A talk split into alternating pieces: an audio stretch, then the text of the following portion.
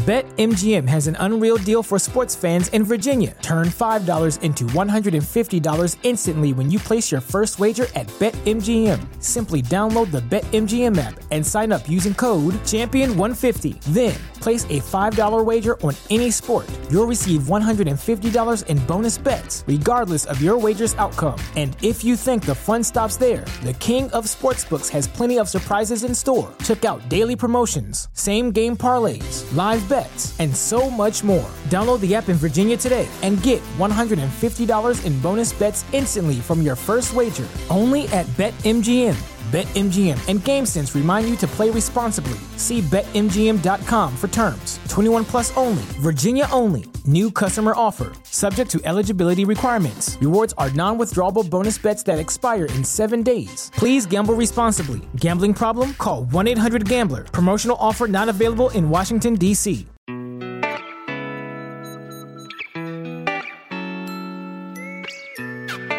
Life, work, 大狗熊有话要说。传播苹果应用与设计实践经验，分享个人学习与成长感悟。您正在收听的是大狗熊的个人播客《狗熊有话说》，The Bell Big Talk。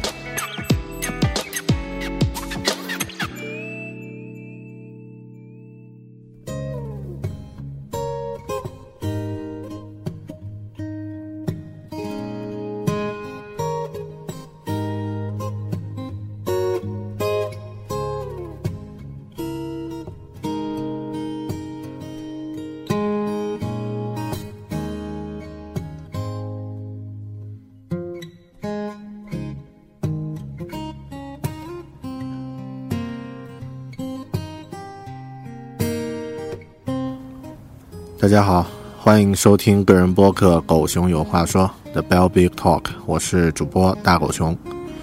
我们在上一期播客里面呢聊过苹果的新品发布会，呃，和其中的这个两个主打产品，就是 iPhone 5C 和 iPhone 5S。其中呢花了很多篇幅聊到了这个 iPhone 5S 可能会对以后人们的一些生活方式带来的影响。包括它的指纹识别功能，包括它的呃这个 M7 感应器的这些功能啊。那在准备上一期播客内容的时候呢，实际上我的很多呃想法呀，都是源自于一本书的启发。呃，这本书呢，在美国出版以后呢，也是呃这个非常畅销，而且这个好评不断。在这本这个书里面呢，作者针对移动科技可能会给人们带来的一些呃改变呢，进行了一个全景式的描述。呃，所以今天这期节目是一期阅读的节目，是一期呃好书推荐。那在今天这期节目里面呢，我向向大家推荐一本书，这本书的名字叫《移动浪潮》，副标题呢是“移动智能如何改变世界”，它的英文名字叫《The Mobile Wave》。How mobile intelligence will change everything。好，嗯，那下面我们就来具体分享一下这本精彩的书。《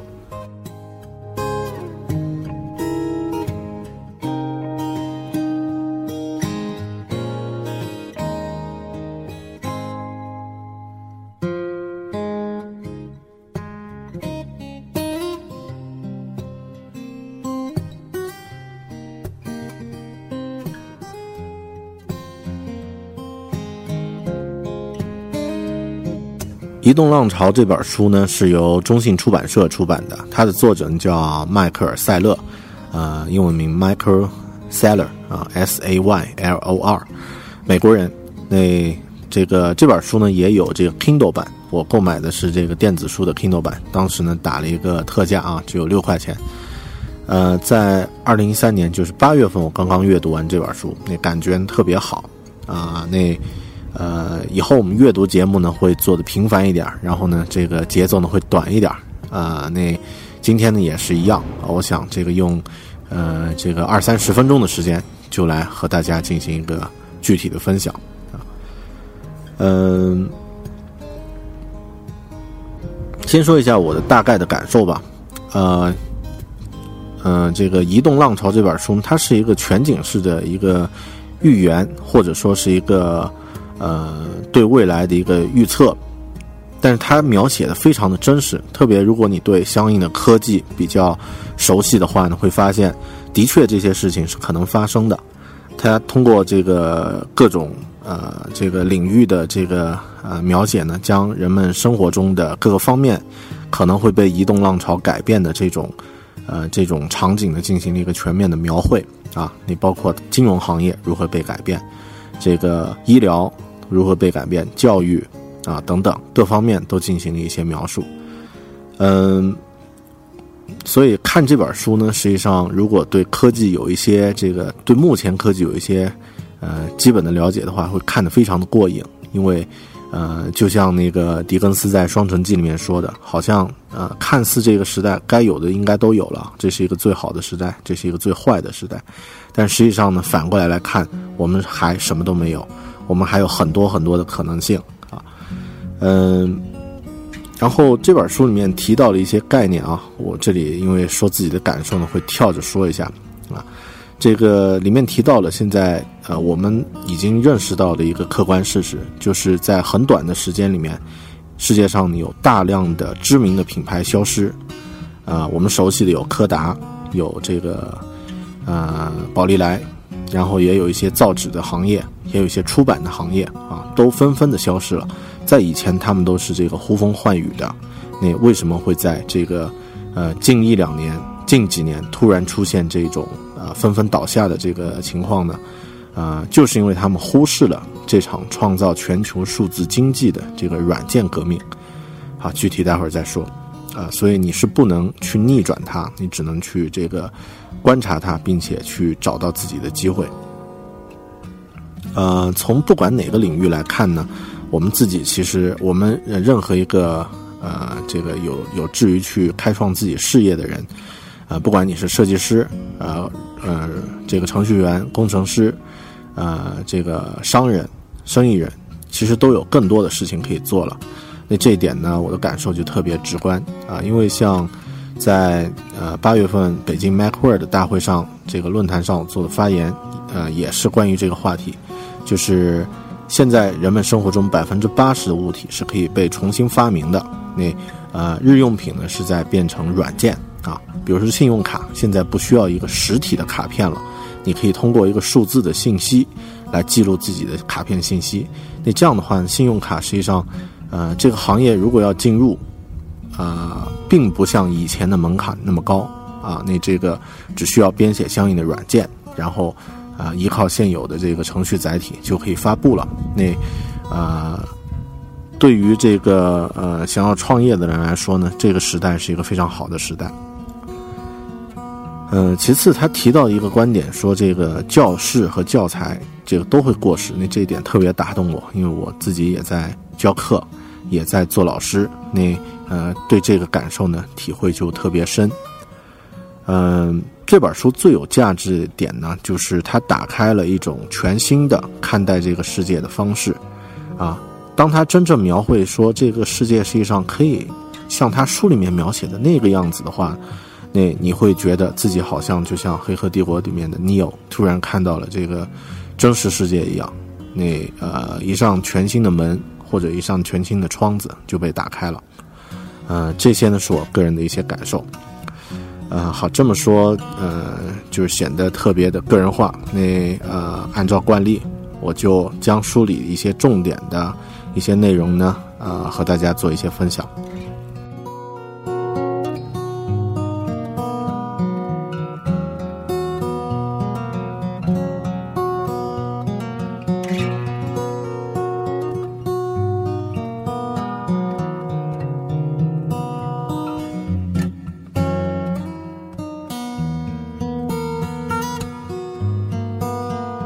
这本书的这个序章里面呢，提到了几个观点。那第一个观点呢，其实我刚刚也提到，就是呃，实物转变成软件的浪潮从一个行业涌向另一个行业，带来了实体企业的破产，然后虚拟企业的崛起。比如说，实体的企业像柯达这样的公司，曾经是不可一世的公司啊。那在这个软件行业的这个浪潮，呃，洗刷之下呢，它也面临破产。然后，虚拟的企业像亚马逊，曾经是一家这个网络书店，但是现在呢，已经横跨这个出版、金融、金融服务啊，那各方面的这个这个服务。那呃，从这个观点来看呢，实物转化成软件的这个浪潮呢，是不可逆转的。呃，序序章里面提到第二个观点呢，也是呃，也是很很有意思。呃，两大技术潮流的融合呢，带来的变革，这个对人们的影响特别大。呃，这两大技术的融合是什么呢？是哪两大技术呢？第一个呢，就是我们熟悉的移动计算技术，那实际上就是这个 mobile intelligence，就是这个移动呃，咱们的手持设备，我们的智能手机。或者是这个平板电脑，它带来的这个，呃，普及以后呢，对人们的生活方式带来的改变。那第二种技术潮流呢是社交网络，也就是社交网络现在的广泛应用呢，也是极大的改变了现有人们的这个生活和沟通的方式。第三个观点在序章里面，作者提到了未来十年移动。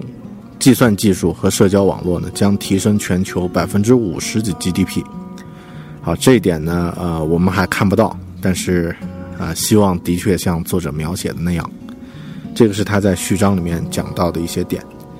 呃，那整体它分成这个书里面分成了几一些领域。那我不是每个领域都做了笔记啊，只针对其中的一些环节。它一共从这几个领域啊，整整体它先介绍了这个。呃，移动浪潮，这个浪潮是一个什么样的概念？然后有一个概述，这里面有很多观点特别有营养。那另外呢，它针对我们熟悉的电脑行业进行了一些这个呃描绘。另外呢，针对这个造纸、纸张、印刷进行了一些这个呃分析和和这个领域里面的一些呃描绘。呃，针对娱乐行业进行了一些呃描绘。然后针对这个我们每个人都有的钱包，你的钱包会变成什么样子，也做做了一些这个，呃，这个预言。然后呢，社交网络、医疗、教育、发展中世界、新世界等等啊，我着重这个从其中的几个领域里面呢和大家分享一下。首先是它的这个整体的一个概括性的描述，就是这个浪潮部分。那在这一点呢，他用了一个例子，啊，是他的这个啊，这个作者呢举了一个例，说，嗯，他问这个自己的朋友的女儿还是自己的这个侄女啊，一个小朋友说，这个你喜欢大苹果吗？啊，大苹果呢是纽约的称呼。他这个朋友来到纽约玩了几天，他就问这个小孩对这个大苹果的感受，然后呢，这个小朋友就说啊，我喜欢啊，上面有好多游戏。然后呢，这个看看动画片也更清晰，而玩游戏呢也也看得更清楚。他愣了一下，才反应过来，这个小小姑娘指的大苹果呢，就是 iPad。呃，那从这个故事呢，可以发现，就是像 iPad 这样的一个东西，它可以让三岁的小孩学习玩耍，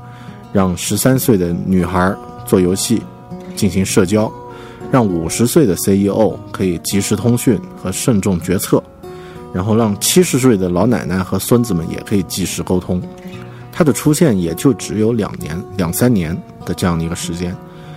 呃，我们历史上人类历史上没有什么东西出现两三年可以这样全球化的影响他人的。呃，iPad 只是其中的一个例子，其其他呢还有智能手机，还有其他品牌的一些这个智能设备，所以移动技术的影响呢远远超越个人层面。将对整个社会呢产生深远的影响，这是他的一个基本的观点。让他举了很多例子啊，其中有一些例子呢，我也直接摘抄一下。嗯，二零零三年至二零零七年，在美国有两千七百家唱片店关门了。那这个关门呢，并不是一个悲伤的事情，因为它可以释放出土地，释放出资本来做其他的用途。那这个实际上反过来是一件好事。从这个点呢，也可以看出，就是大量的行业是软件化的，就是慢慢的不需要实体的东西了。那软件化的产品和服务呢，只需要少量的资本就可以进行生产、进行销售，会有这个大量的创业公司进入以以往传统高壁垒的这个市场。那这些创业公司呢是充满朝气，善于进取，而且能创新。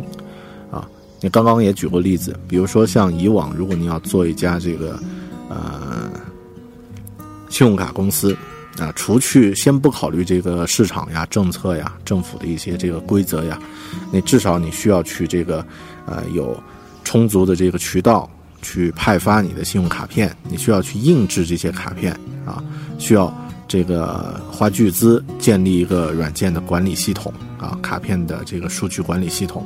然后还要招客服人员进行服务。但是在现在呢，啊，可能只需要啊为数不多的这个软件工程师就可以完成这些工作，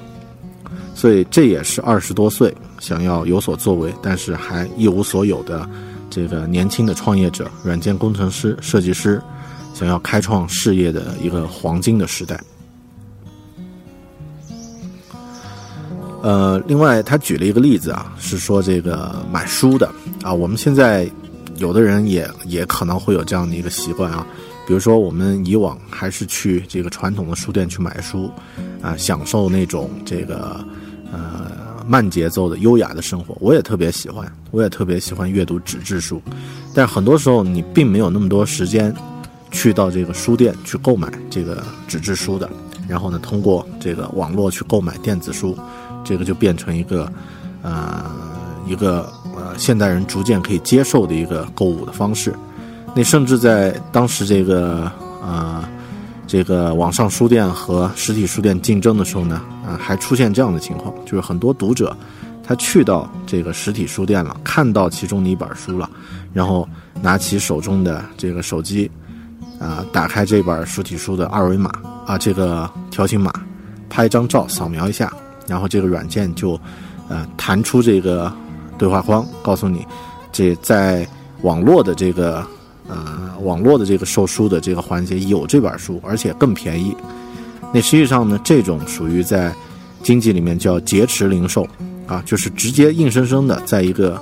呃对手的销售场景里面呢，把客户抢过来。那呃，以往如果要做劫持零售是不可能啊，很非常难啊，不是不可能，非常难，因为你不可能去到别人的商店里面跟别人说我那里的东西好，你去我那儿买吧啊，你会被赶出来。然后呃，这个成本代价太高了，但是在现在呢，仅仅通过一个移动的 App 干扰整个销售流程，那啊就可以实现这样的劫持零售。所以，如果你是一个实体的书店，你有没有准备好面对这样的一个呃这个市场的这种趋势啊？只会叫苦是没有用的，因为这个是一个大的趋势已经来临了，你不去适应它，就会被它淘汰。其次，他举了一个很好的例子。啊，这个关于这个呃软件的这个进化的啊，就是我们最初在使用软件的时候呢，软件的概念是在计算机里面，也就是说是在台式电脑里面，它是定在那里不动的啊。虽然这个台式机呢，偶尔我们家里也有，这个办公室也有，但是它很少会去移动，所以这个时候呢，软件是一种固态的软件，固体。那实际上呢，它的易用性呢并不是太方便，只是用来作为工作上的一些，呃一些辅助。但后面呢就出现了这个移动笔记本电脑、手提电脑，那实际上这个软件呢可以带着走了，啊，可以处理一些问题了，啊，比方说我我要去某个地方出差，出两天差呢，我会带着我的笔记本电脑，那这个在途中可以解决一些问题。那实际上呢，这个时候软件就更方便一点，它变成液态的了。但是呢，并不是那种无时无刻不在的这种这种形式啊，因为笔记本电脑也有使用的一些场景的局限。那在现代，就是在这几年呢，随着这个移动手持设备，就是我们的智能手机、平板电脑的普及，随时随地，你身边都会有一个移动设备。然后在这个移动设备上的这个软件呢，就变成了一种气态，它是无时无刻不在的。随时随地可以掌握你的信息，你可以随时随地通过这个软件呢，来进行操作，来和他人沟通，来处理一些问题。那这个时代呢，实际上呃才真正开始。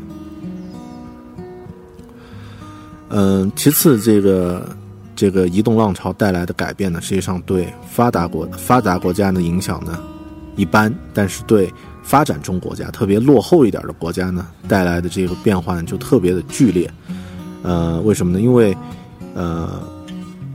发达国家它在一些基础设施和机构的这个投入上呢，已经完成了，而且是有大量巨大的这个这个投入的啊。那发展中国家呢，反正它那个基础设施也还没有做起来嘛，那这样的话可以通过这个呃移动的这个浪潮呢，啊，实现两次这个两次飞跃。啊，呃，可能会在这个呃发展上呢，甚至会超过这个发发达国家，嗯，它是新兴世界的一个助推剂。啊，这种趋势呢，也有可能会改变全球贸易和人力资源分布的这样的一个趋势。呃，举个简单的例子啊，比如说以往如果一个村子里面，咱们这个中国的一些一个小农村要通电话，那是多难的事情呢？需要这个呃架设这个电线杆，需要去拉这个电话线的这个电话线路，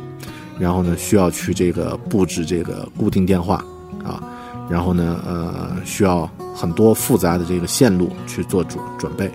但是在现在这个移动电话的普及呢？你一个村子要通通电话信号，实际上并不难，建设一个基站就可以了。那，呃，这样的话呢，可以很快的拉近这个呃发达国家和发展中国家的差距。嗯，其次他提到的一个一个比喻，我觉得特别有特别有意思，就是呃原话是这么说的：网络空间没有物理定律限制，基于软件的产品呢，只会被开发者的想象力。和软件互动的实体产品所限制。嗯，怎么解释呢？嗯，可以这么说啊，就是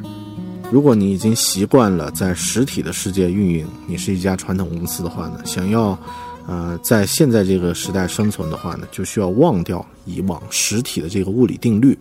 然后呢，像一家软件公司一样去思考问题，而不是在网络空间去重塑你的这个实体的产品。呃，我接触的这个很多媒体，呃，就是这个传统的媒体呢，都会想我要做新媒体，要做新媒体，他们都没搞明白新媒体是什么。很多人就以为新媒体是个网站，高级一点的大不了是一个 app，那把这个信息发布在这个，呃，把这个信息照搬到这个新的渠道上就可以了。实际上肯定不是，啊，因为这个网络空间它不需，它没有这个，呃，摩擦力。它没有这个时间的这个停滞，很多事情呢是及时发生的，然后呢是可以瞬间到达全球的。你你考虑问题的时候，一定要以软件的这个思维方式去考虑考虑。嗯，最后他举了一个呃非常值得我们去重视的一个一个一个呃一个阶段或者一个总结，就是。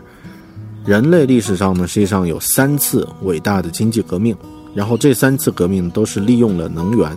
解放了人力，并且把这些解放的人力呢移作呃其他的用途。那在这个这个其他用途上呢，就快速的实现了全球财富的增长，生活质量提高。呃，第一次是农业革命，那这农业革命花了将近一千多年啊。农业革命呢是人以前是需要去打猎的。每天打完猎以后，你是没有任何时间做其他事情的。但是通过这个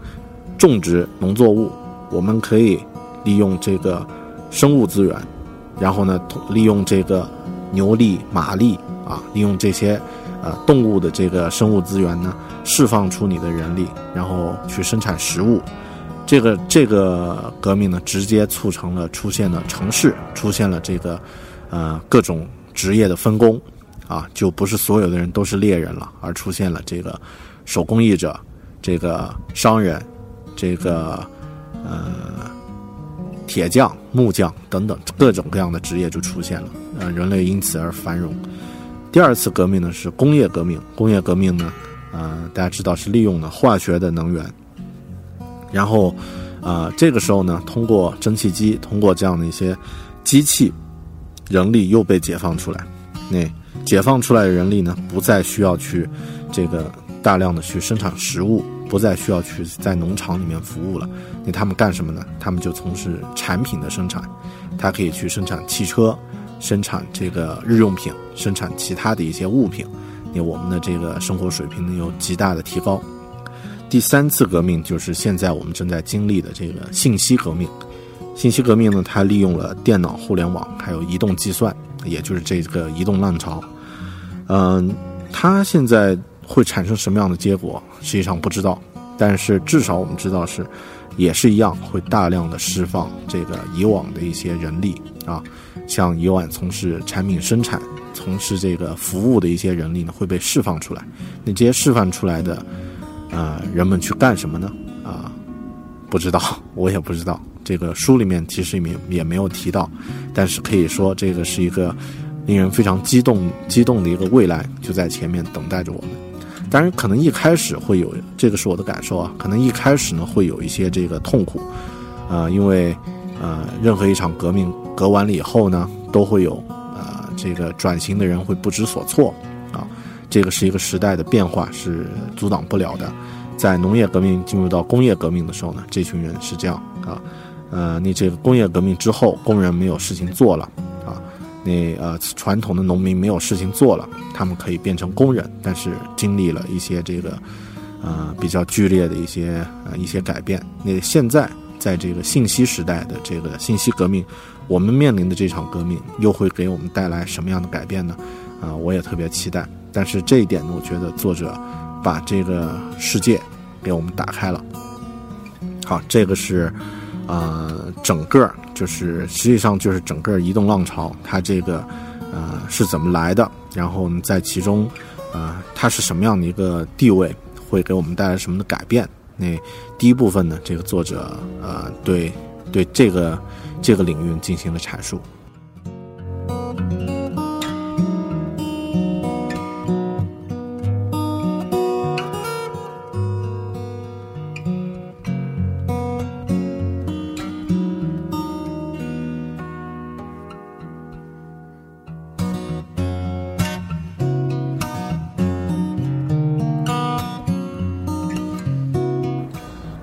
接下来这个领域呢是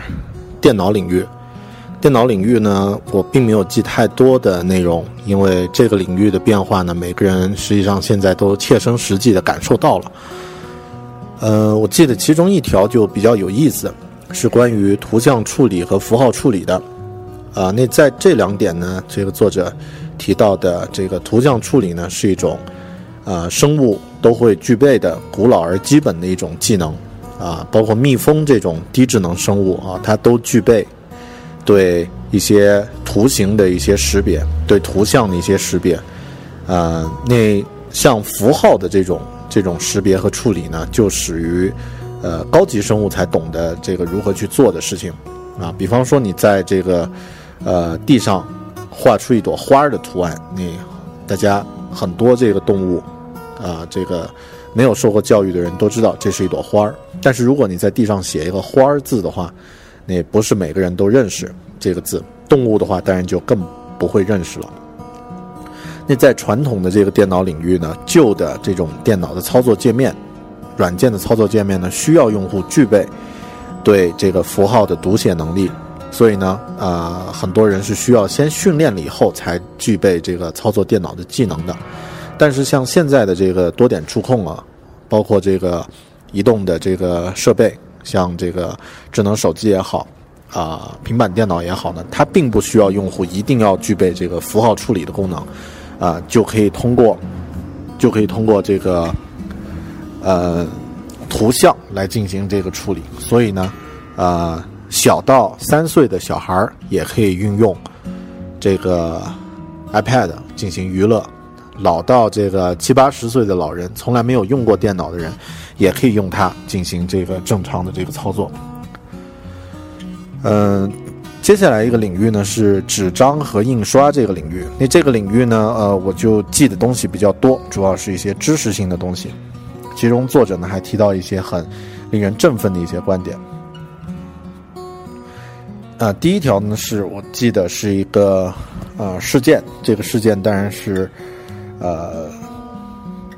呃，印证了作者的一些观点，就是这个实体出实体的这个行业正在不停的倒下，那新兴的行业呢正在努力的这个呃崛起，就是虚拟的这个软件的行业正在崛起，呃，在二零零九年的时候呢，一家叫做阿比提比宝华特公司呢申请了破产保护。这是一家什么公司呢？是北美最大的新闻纸的生产商。也就是说，这个新闻纸作为一个传统的一个巨头啊，在印刷和出版行业呃需要的这个举足轻重的一种材料，那它的这个供应商呢已经倒下了啊，所以呢可以看到这个出版行业的一些调整和这个改变。但是这个改变呢，实际上我们现在已经看得到啊。因为现在这个随着 Kindle 还有电子墨水的这个出现呢，屏幕变得比较适合阅读啊。其实像 iPad 的这个屏幕呢，并不是一种最好的一种阅读的一个载体，因为它毕竟是一个背光的啊发光的一个液晶屏，那这个对视力还是会造成一些这个干扰。但是像这个 Kindle 的话呢，它就和真实的这个纸张的感觉呢是几乎是一致的。那如果有这样的一种介质存在的话，纸张也就成为一种负担。呃，说起印刷的话，说起纸张和印刷的话呢，这个作者里面当然也分享了一些知识豆啊。那呃，我记下来了，现在呢用播客的形式，咱们来分享。呃，其实印刷术我们都知道是中国人发明的，中国人在七零四至公元七零四至公元七百五十一年发明了印刷术，第一本印制的图书是《金刚经》。啊，比较高端吧，出现在公元八百六十八年，但是真正印刷术呢，是一个欧洲人叫古登堡的人，这个将它发扬光大啊，改造了这个西方社会的。嗯，有一个统计说是这样的，在十五世纪末，欧洲呢有印刷厂的城市呀，在十六世纪的发展，要比没有印刷厂的同类城市至少快百分之六十。由于印刷带给居民更多的信息。所以，更多人呢增长了商业方面的才能，这个呢，也就是知识改变世界的一个一个典型的一个一个例证。然后，作者说到了一个很重要的一个点，就是关于图书馆。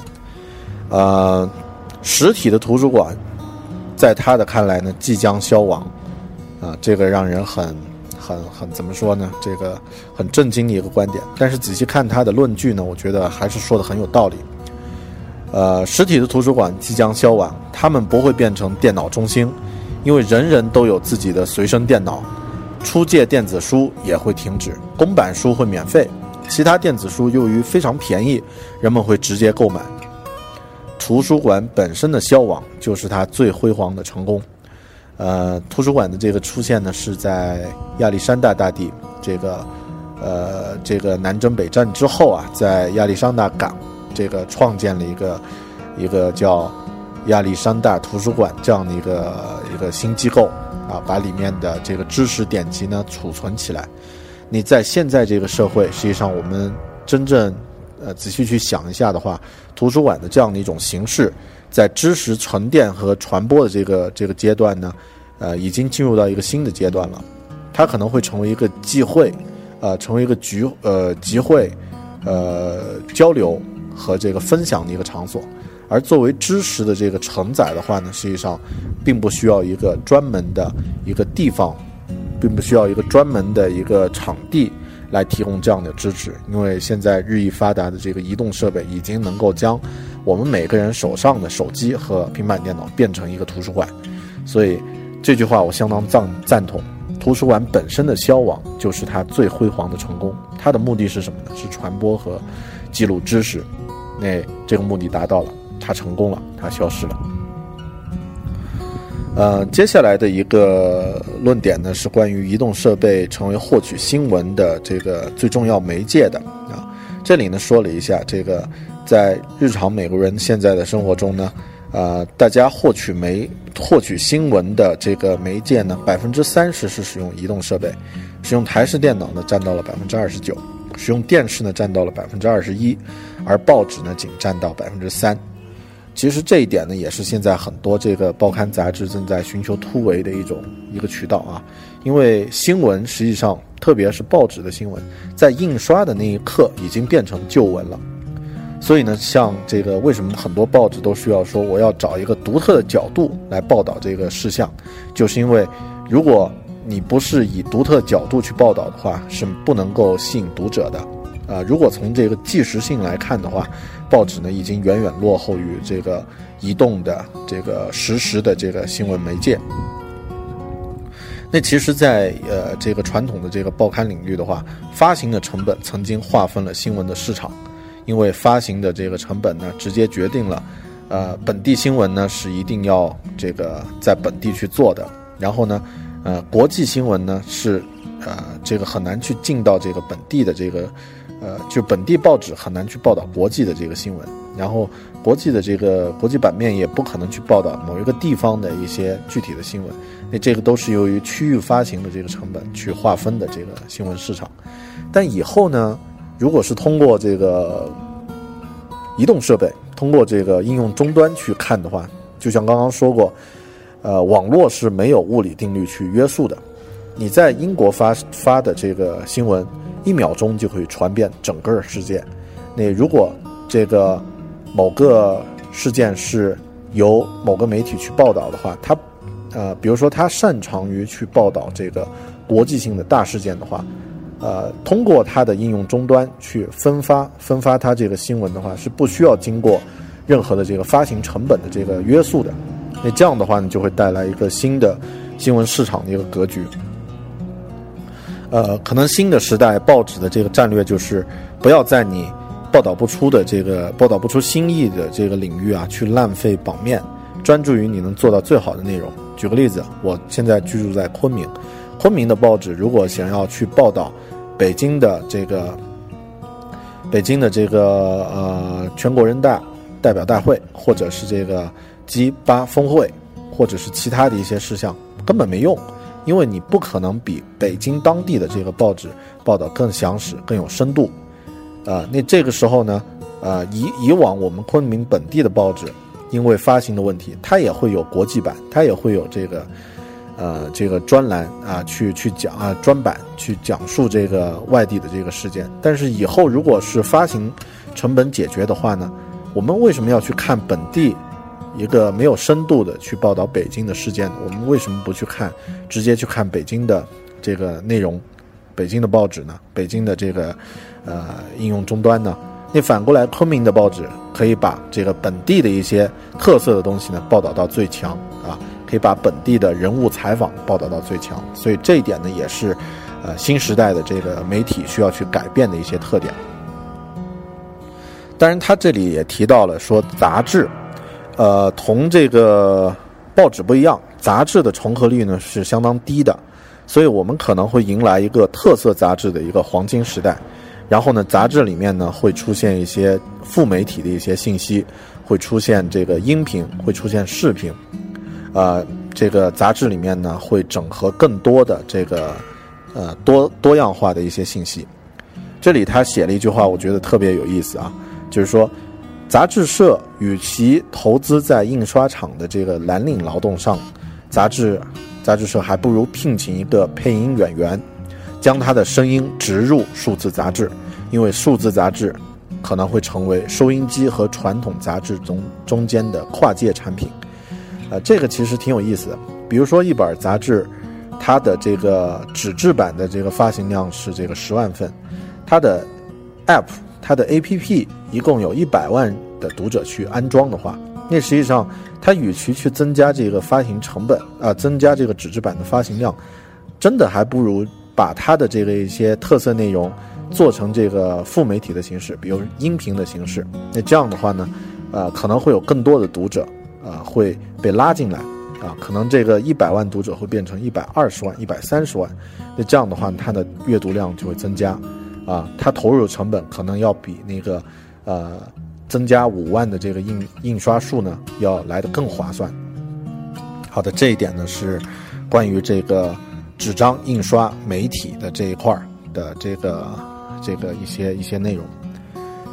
呃，下一个领域呢是关于娱乐领域，娱乐领域我没有记太多，只记了一句话啊，特别有意思的一句话，他说。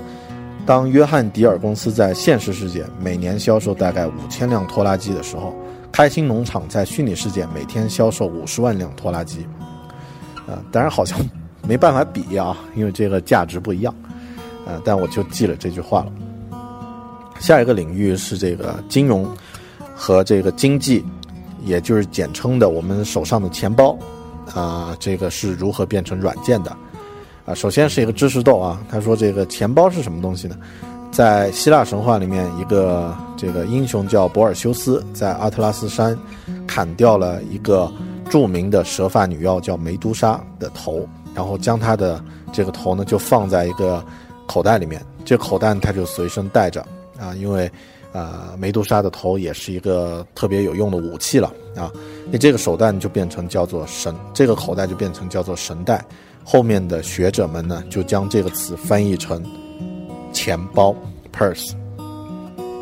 钱包里面我我我们会装什么东西呢？当然是钱、信用卡，还有什么照片什么的啊。照片已经变成了一个，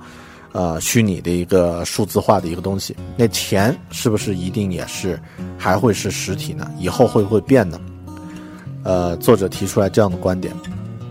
金钱并不一定要以实体的形式存在，货币完全可以变成纯粹的信息。不好意思，硬币、纸币，甚至过去的贝壳，实际上都是你的账户的实体象征物而已。嗯，这一点实际上，呃，仔细想一想，的确是这样。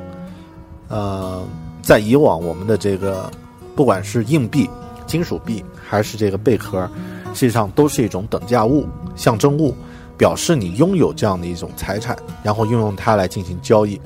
那现在的话呢，如果通过一些数字，如果这个数字的载体是可信赖的话呢，实际上根本不需要实体的这个钱，甚至不需要那张纸币。举个例子啊，现在支付宝里面大家都有一些，呃，支付宝和余额宝就是典型的例子。比如说我这个支付宝里面有一千块钱，它只是一个数字，并不是一张真实的钱。那我用支付宝买了这个充了两百块的话费，那这个时候呢，就相当于我的这个。支付宝替我付了两百块，给到这个电话公司，电话公司给了我两百块的这个电话费。那实际上这个过程也没有任何的这个等价物，也就是那张纸币进行了流通，只是一个数字进行一个加减，那我的这个交易就完成了。如果以后这种类型的这个交易形成常态的话，那实际上并不需要那张真真正正的实体的钱，而且没有这张钱。可以减少很多的犯罪率啊，抢劫呀，这个盗窃呀，这些事情呢会减少很多，因为抢现钞要比这个抢，这个呃抢虚拟的货币呢，其实技术难度要低一点啊。这个抢金呃抢这个虚拟货币呢，它需要这个有一定技术含量的，需要黑客去做这个事儿，但是抢现钞的话，就是范伟就可以做了。那其次呢，他也举了一个例子，就是说，如果通过这个数码信贷，你要贷款，你可以选择最好服务的银行。如果本地的银行不能给你提供一个最佳的这个解决方案的话，它也不会是最佳的选择了啊。举个例子，我要贷贷一笔这个十万块钱，啊，这个做一个买张车，或者是做美容，或者是搞其他的啊。那这个本地银行给你的利率呢是百分之六，也就是说你要啊用啊这个百分之六的利率去偿还，然后呃新加坡的一家银行可能会给你说我替我放开你在全球都可以申请，我给你的利率是百分之五，你一样你要提供这个各种抵押的这个证明，你这个时候我们都会去算嘛？为什么我要选择百分之六而不选择百分之五呢？既然都是一个提供这个虚拟的。啊，都是提供这个虚拟的数字作为这个贷款的服务的话呢，啊，我为什么不去选择新加坡的这家银行？那实际上这种就是一个全球金融化、金融全球化的一个一个时代就会到来。这个时候阻碍它的呢，只会是规章和法律，而不是物理定律，所以这个领域也会被改变。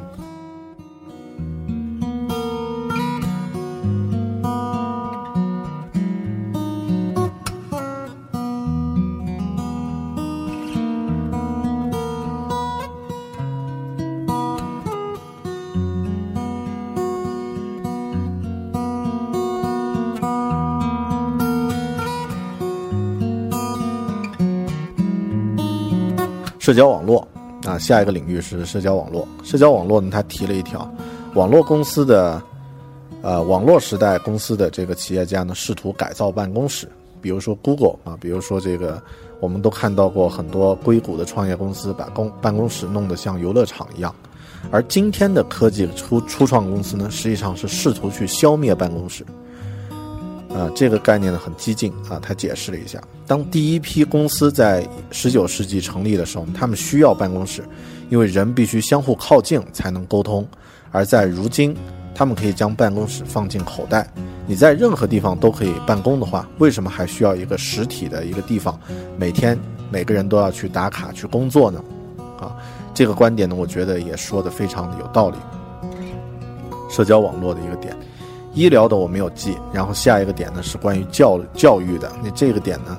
呃，我记了几条。呃，第一条，呃，原文是这么说的：学习本身可以加速信息的流动。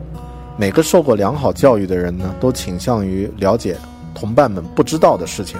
而受教育程度低的人呢，则倾向于去了解那些人尽皆知的事情。于是，受教育程度高的人可以分享更多信息。不管是在工作团队中，还是在社交网络上，因此他们的技能得以增强，收入也随之提高。但这个是在正常社会啊，就是咱们在这个中国这个呃现有的这个社会呢，还有一些这个劣币驱逐良币的这个状态。但我想这个应该不是呃永恒啊，以后肯定会变。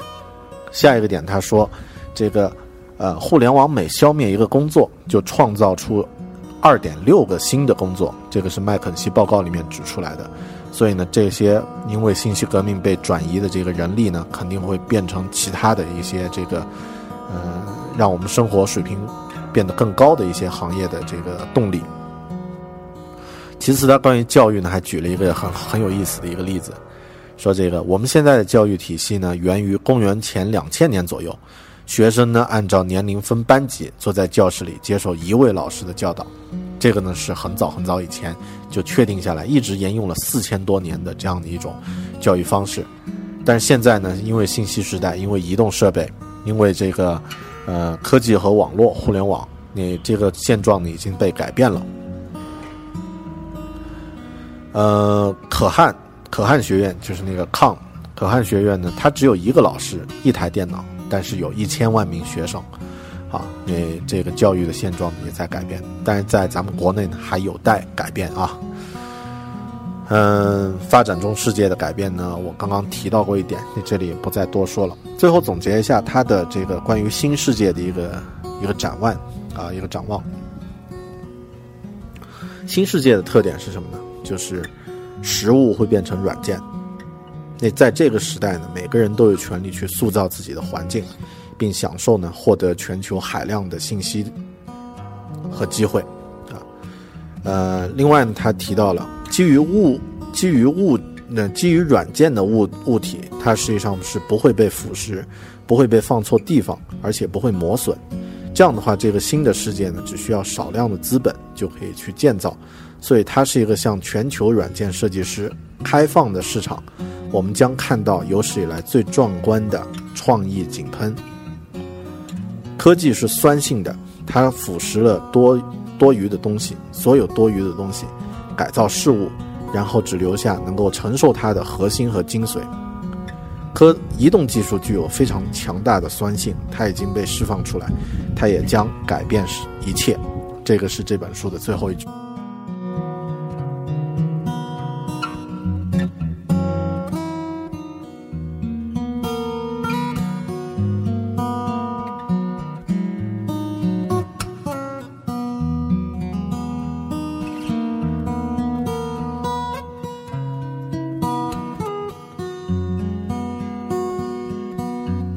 大家明显发现，我在这个做这期播客的时候，语速是比较快的，因为这本书呢，让我的这个一些想法呢，的确得到了一些，呃，彻底的改变。啊，在刚刚录制完的另外一期，就是，呃，关于苹果的新品发布会里面呢，其中一些观点，就是这本书里面的一些观点，也成为我的一些这个呃论据的一些支撑啊。比如说，呃，苹果公司如果能够把指纹识别作为一个移动支付的一个预演的话呢，那以后它还会迎来更强大的这个飞跃啊，因为它的这个 iTunes 用户呢有这个两亿多，那这个上亿级的这个用户，而且每个人都有绑定的这个信用卡，那实际上以后它也可以提供一个虚拟的这个货币作为金融服务，呃，如果到那个程度的话呢，实际上又次又是一次这个巨大的一个飞跃啊，所以这本书呢，我建议大家，特别是从事这个 IT 行业的，然后对这个未来创业有一定期待的朋友，都可以去找来看一看啊。那呃，看完了以后呢，当然呃，也不要觉得太太理想化，因为毕竟它描绘的呢是未来的一些场景和可能。我们现在在中国，或者说在这个现在这个时代呢，还有一些。没有达到这种程度的这个呃客观现实需要去接受，但是呢无无疑呃无疑这个未来是美好的，就是呃还有很多可能在面在在以后等待着你，我也很期待说这个看看啊五年后的社会会不会像作者描写的那种改变，十年后又不会不会有这样的巨大的改变。好的，谢谢大家收听这一期《狗熊有话说》的阅读节目。呃，如果你喜欢的话呢，请在 iTunes 里面给我做一下评论，啊，打一个星。也可以通过这个微信公众平台，就是搜索公众账号“狗熊有话说”，啊，留下你的这个建议和意见。当然，也可以通过微博找到我，啊，我的微博 ID 呢是爱大狗熊。生活、工作和苹果，大狗熊有话要说。谢谢您的收听，咱们下期再见，拜拜。